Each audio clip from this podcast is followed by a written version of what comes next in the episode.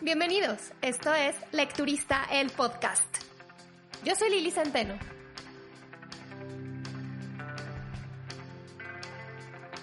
Bienvenidos al episodio número 50. Yo creo que si este podcast fuera una persona, es probable que estuviéramos en el Middle Age Crisis, ya saben, yo creo que tendríamos un convertible rojo o algo así. La reseña del día de hoy se las puse a votación la semana pasada a través de Instagram y pausa comercial. Si es que todavía no me están siguiendo, que no sé por qué todavía no me están siguiendo en este momento, entra a tu aplicación y busca arroba lecturista, simple, sencillo, me dan seguir y ya. Compitieron por la reseña Amnesia de Federico Achat versus El guardián de los objetos perdidos de Ruth Hogan, llevándose el primer lugar con poco más del 60% Amnesia de Achat. Y voy a ser sincera porque creía, por un momento creí que El guardián de los objetos perdidos iba a ganar. Em, sobre todo porque en algún momento, hace algunas semanas, compartí una foto de cuando lo estaba leyendo y muchos de ustedes me dijeron que qué bonita portada y algunos ya lo tenían pero no se habían animado a leerlo. Entonces, la verdad es que sí me sorprendió un poco que ganara Ashat por ese lado. Por otro lado, obviamente Ashat es Ashat. Este episodio lo voy a hacer un poco, bueno, un mucho diferente, más bien como que en la estructura de, de, los episodios que normalmente hago, porque, bueno, siempre les hablo del libro y luego de algún tema que conecté con la lectura porque lo aprendí o me llamó la atención. Sin embargo, en esta ocasión voy a hacerlo al revés. Primero quiero hablarles sobre el género o géneros en los que se ubica esta novela. Ya más adelante van a ver por qué. Así que hoy primero nos vamos por la sinopsis, los géneros y finalmente mi opinión, ¿vale? Por lo tanto, ¿de qué se trata Amnesia de Federico Achat?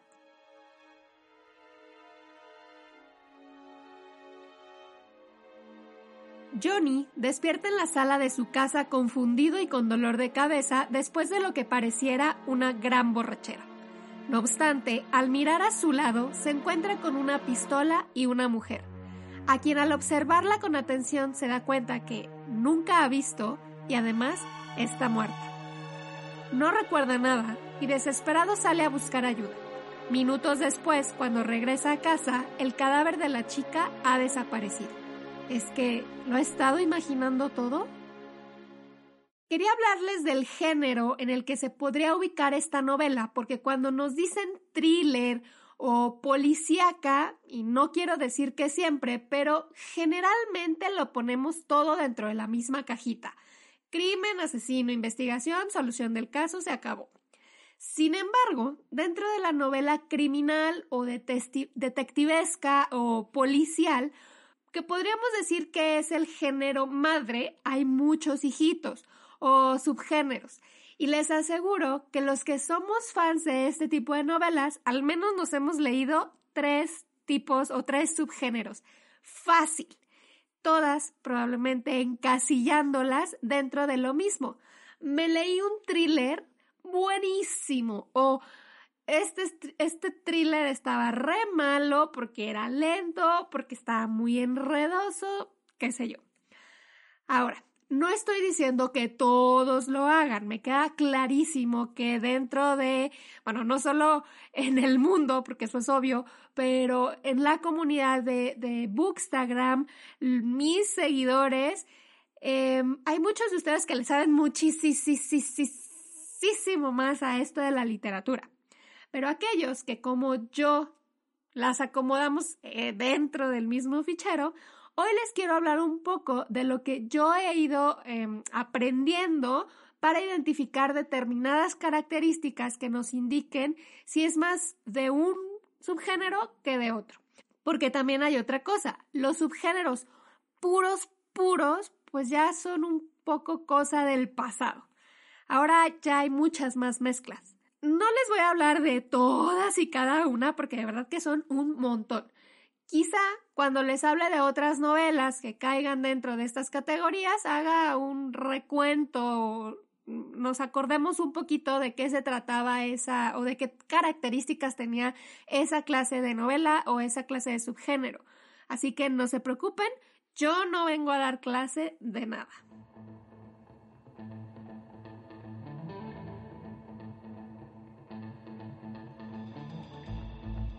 Entonces, les decía que el género que lo desarrolló todo es la llamada novela criminal o detectivesca, como le gusten decir, porque bueno, luego ahí se confunde un poco porque no es, o sea, no le no es como que el definitivo que se llame de una manera y luego surjan subgéneros. Entonces, bueno, la novela criminal, detectivesca o policial, en donde el punto de todo es descubrir un hecho misterioso, normalmente un crimen. Las reglas con las que va a jugar es lo que hace que forme parte de determinado subgénero. Como número uno tenemos la novela policíaca clásica, que podríamos decir de aquí surge todo, en donde lo más importante es el caso y qué métodos están usando para solucionarlo. Aquí los detalles son muy importantes porque tienen que ser muy cercanos a la realidad. O sea, no se vale lo sobrenatural, la magia, que el alien, que el monstruo, nada es CSI, o sea, muy, muy cercano al, al método de investigación policial real. Los protagonistas de la historia suelen ser policías que intentan resolver el crimen y como lectores nos vamos enterando de los pormenores de su vida y muchas veces de su pasado que es muy importante. Sin embargo, el asesino también es protagonista o antagonista, pero muy importante en la historia. A veces él mismo es la segunda voz de la novela contándonos su versión de los hechos, de su propia voz. Esto nos lleva a seguir mucho más de cerca los pensamientos pues del malo. En esta clase de novelas, en la novela policial, está muy claro quiénes y por qué son los buenos y quiénes y por qué son los malos.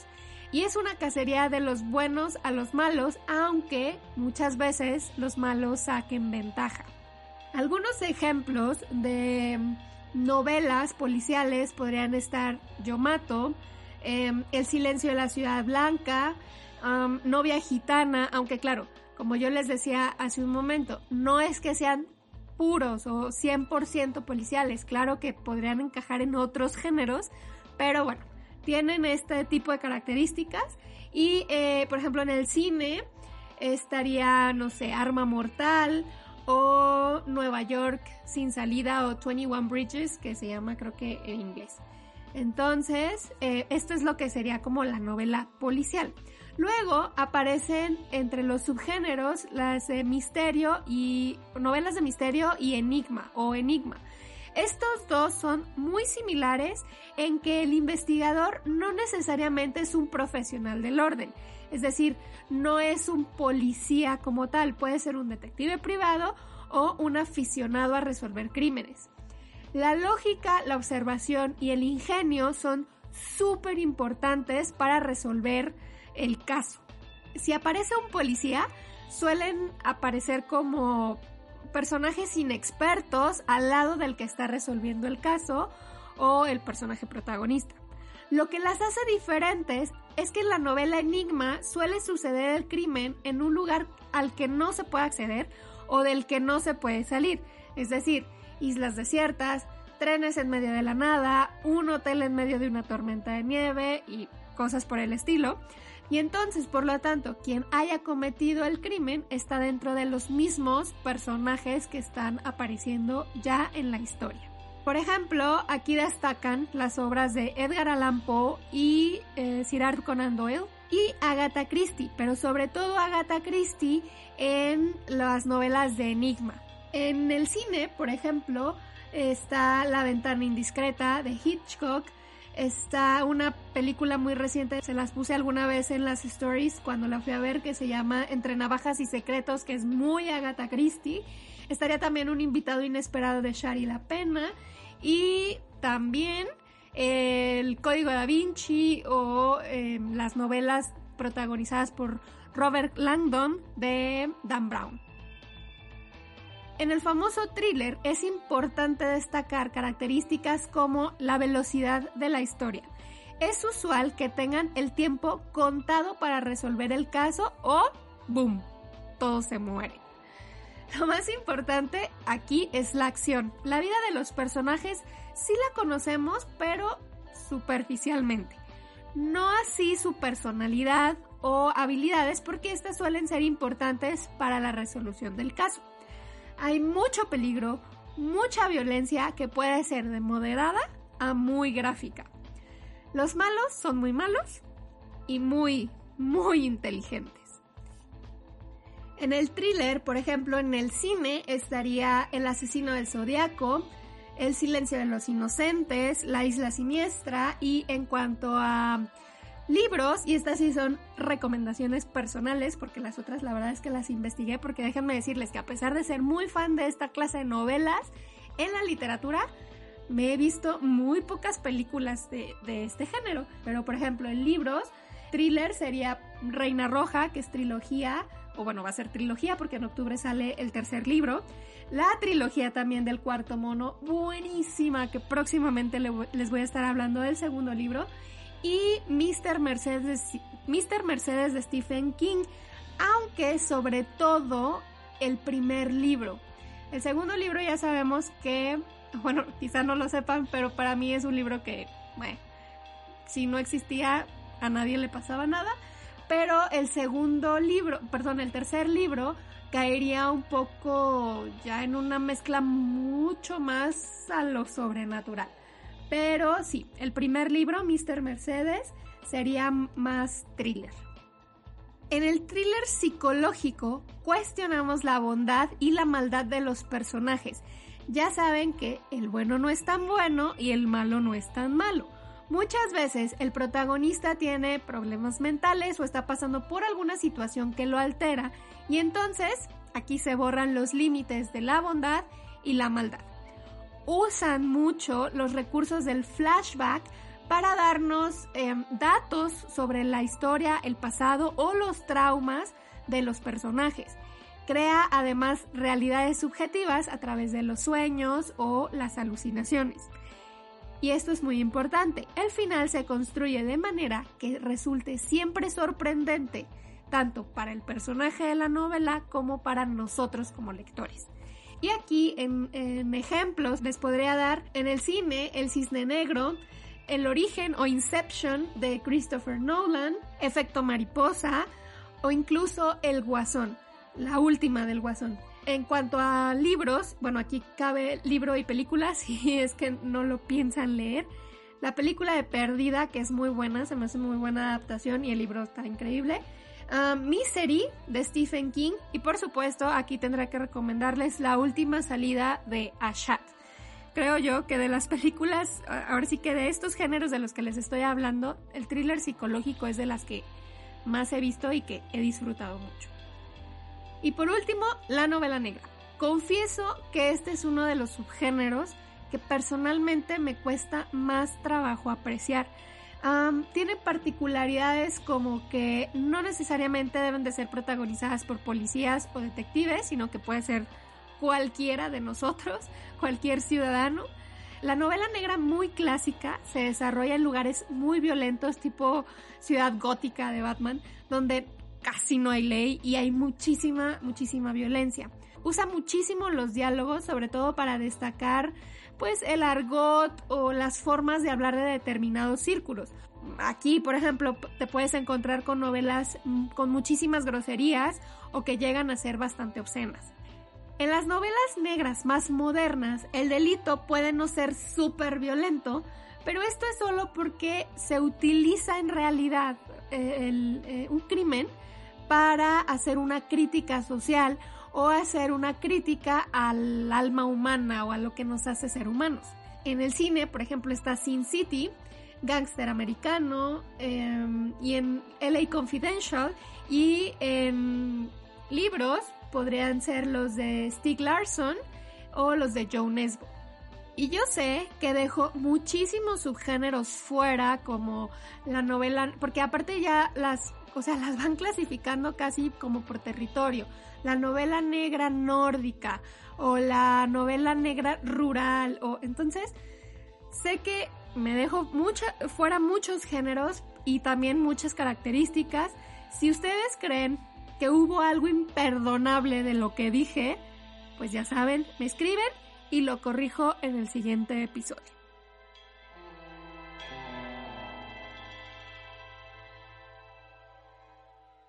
Ahora sí, ¿cómo me fue con amnesia? Primero que nada, si ya me escuchan desde hace un tiempo, saben que yo ya me había leído La última salida y El pantano de las mariposas. Ambas me gustaron mucho, pero La última salida no tiene madre. es que no hay otra manera de explicar lo bueno que es ese libro. Y además, pues sí, fue el último que leí de este escritor. La barra calificadora estaba muy alta. Luego, también me pasa que hablar de los libros de Ashat siempre se convierten en un reto para mí. Me cuesta mucho trabajo porque sus historias nunca son lo que parece. Entonces, si intento explicar un poco de qué va la trama, siempre tengo la sensación de que les estoy contando demasiado y ya les spoilé. Siempre, siempre es un gran esfuerzo intentar no decir gran cosa y al mismo tiempo, pues, invitarlos a que lean estos libros. Sin embargo, esta parte de que nada, de que al inicio de que uno empieza a leer los libros de Ashat, sobre todo en el caso de la última salida y Amnesia, eso de que nada tenga sentido es lo que más me ha gustado de este escritor, que cuando nos pongamos a responder ¿qué está pasando? Primero pensemos, ah no, seguro está muerto y no sabe, o ah no, es que bajaron los aliens y entonces elegir la opción sobrenatural siempre al inicio es lo más lógico, entre comillas, para nosotros los lectores. Lo, lo padre o lo que a mí me gusta de las novelas de Ashat es que conforme avanza, toda esta confusión tiene una trayectoria completamente lógica. Y para mí creo que es de las mejores armas de Federico Achat. Amnesia no es la excepción. Johnny, a sus 27 años, es muy joven, tiene una hija, es divorciado y un alcohólico en recuperación. Pero las recaídas pues no son tan infrecuentes. Por eso cuando despierta en la sala de su casa sin recordar que lo llevó a ese estado de inconsciencia y confusión, cuando ve una botella de vodka vacía a su lado, dice, ah, ok, ya, sé por dónde va. Sin embargo, lo que no encaja es el tema de la pistola y el cadáver de la joven que está a su lado. Y sobre todo que jamás la ha visto en su vida. Pero las circunstancias que van sucediendo posteriormente obligan a Johnny a repasar sus acciones y cuestionar su cordura, llegando a un punto en que decide confesárselo a su vieja amiga Maggie, con quien empieza a indagar, a investigar si todo lo que ha visto, lo que le ha contado, cree que, o sea, si es real, o se lo está imaginando, o alguien lo está inculpando de algo que la verdad es que no está seguro de si cometió o no. Es una historia que para mí abre muy fuerte, es eh, sorprendente, es irracional y es muy onírica, o sea, recurre muchísimo al tema de los sueños. Guiño, guiño, características de thriller psicológico. En este caso, poco a poco creo que como que eso va, pues le va bajando un poco, va perdiendo fuerza y luego se van abriendo como que muchos caminos en la historia para resolver el caso, pero además eh, recurre también al, tema del flashback para, para, entender su pasado. Entonces como que se van abriendo ahí muchas pequeñas subtramas que resultan, que al final se sienten pues como que no se terminaron de resolver y como que a veces estaban pues hasta de más en algunos casos. Y de hecho creo que también pasa con algunos de los personajes que pues que salen en la historia para mí, personalmente, específicamente, un amigo de Johnny. Siento que eh, si no hubiera estado, no hubiera pasado gran cosa. Lo que a mí más me desorientó es que en esta ocasión, adivinar por dónde iba la historia no fue tan complicado, ni, ni tuvo giros como que tan sorprendentes. Yo soy de las que anota todo, siempre tengo como que eh, fichas bibliográficas metidas en mi, en mis libros, cuando estoy haciendo mis lecturas, subrayo los libros, le pongo notitas y luego cuando son pensamientos o ideas como mucho más extensas sobre algo, pues lo anoto en estas fichitas. Y la verdad es que conforme iba avanzando la historia, y ahí, está la prueba de que pues había muchas cosas que sí se veían venir. Sobre todo porque en este caso nosotros no tenemos ninguna ventaja en la investigación o en la historia. Sabemos lo mismo que sabe Johnny y que sabe Maggie cuando van investigando. No quiero decir que sea predecible, porque no sería Federico Achat si esta historia fuera predecible o si tuviera un final desconcertante. Pero sí creo que no fue tan impresionante como sus anteriores novelas.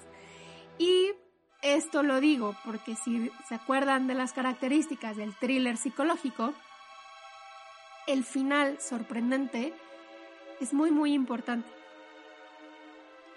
Entre las cosas positivas que yo le encontré a este libro que me gustaron, una fue que, bueno, si recuerdan o si no lo han escuchado, los invito a que escuchen la reseña de La Última Salida, libro que recomiendo otra vez, pero honestamente el final es súper, súper extraño y confuso.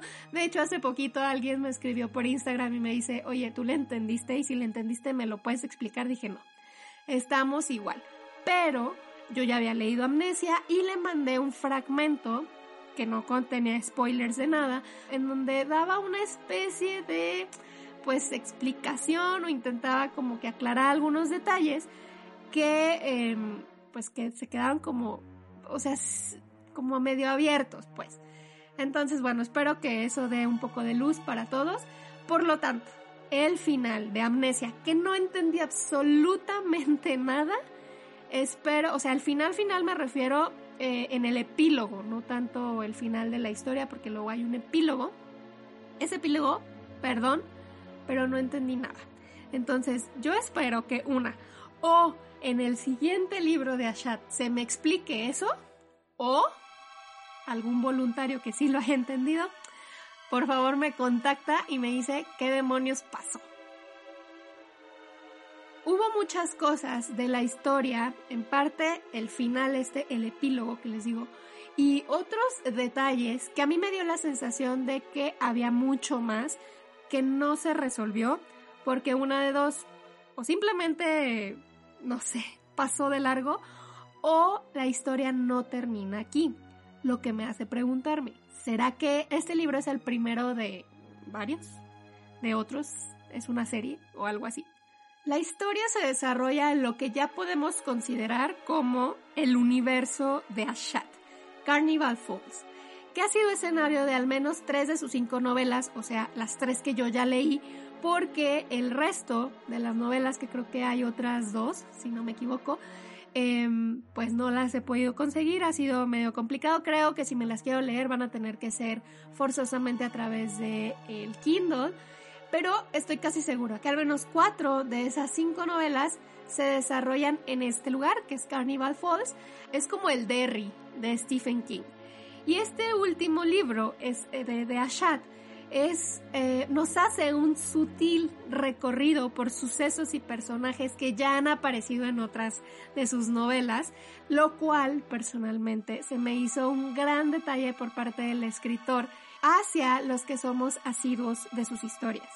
Creo que es un libro que tiene la ventaja de sí ser entretenido, que son capítulos cortos, que es fácil de leer. Mm, si estás escuchando por primera vez el nombre de Federico Achat, yo te recomendaría empezar por la última salida.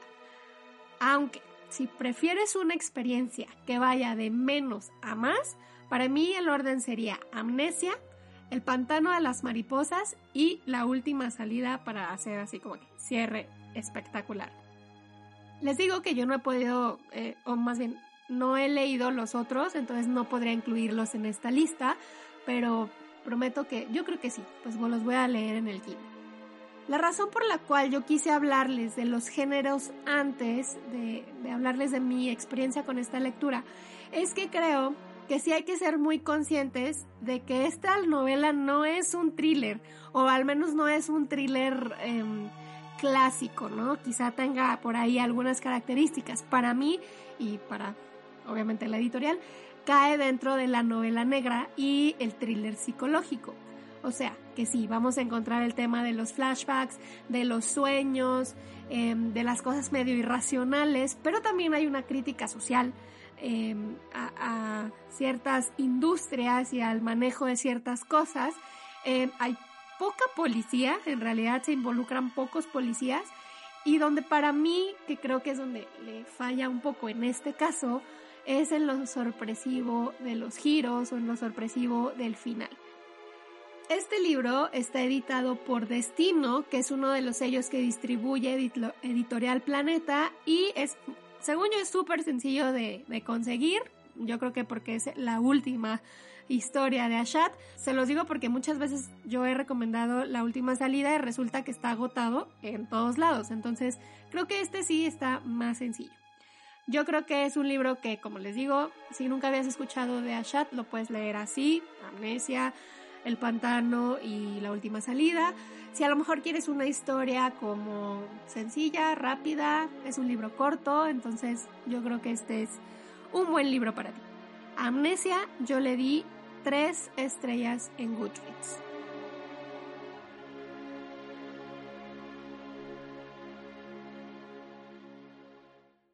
Me despido por el día de hoy recordándoles que hay sorteo de aniversario en mi cuenta de Instagram. Tienen hasta el domingo 19 de julio para entrar y participar. Las bases están en una fotito que dice It's Giveaway Time.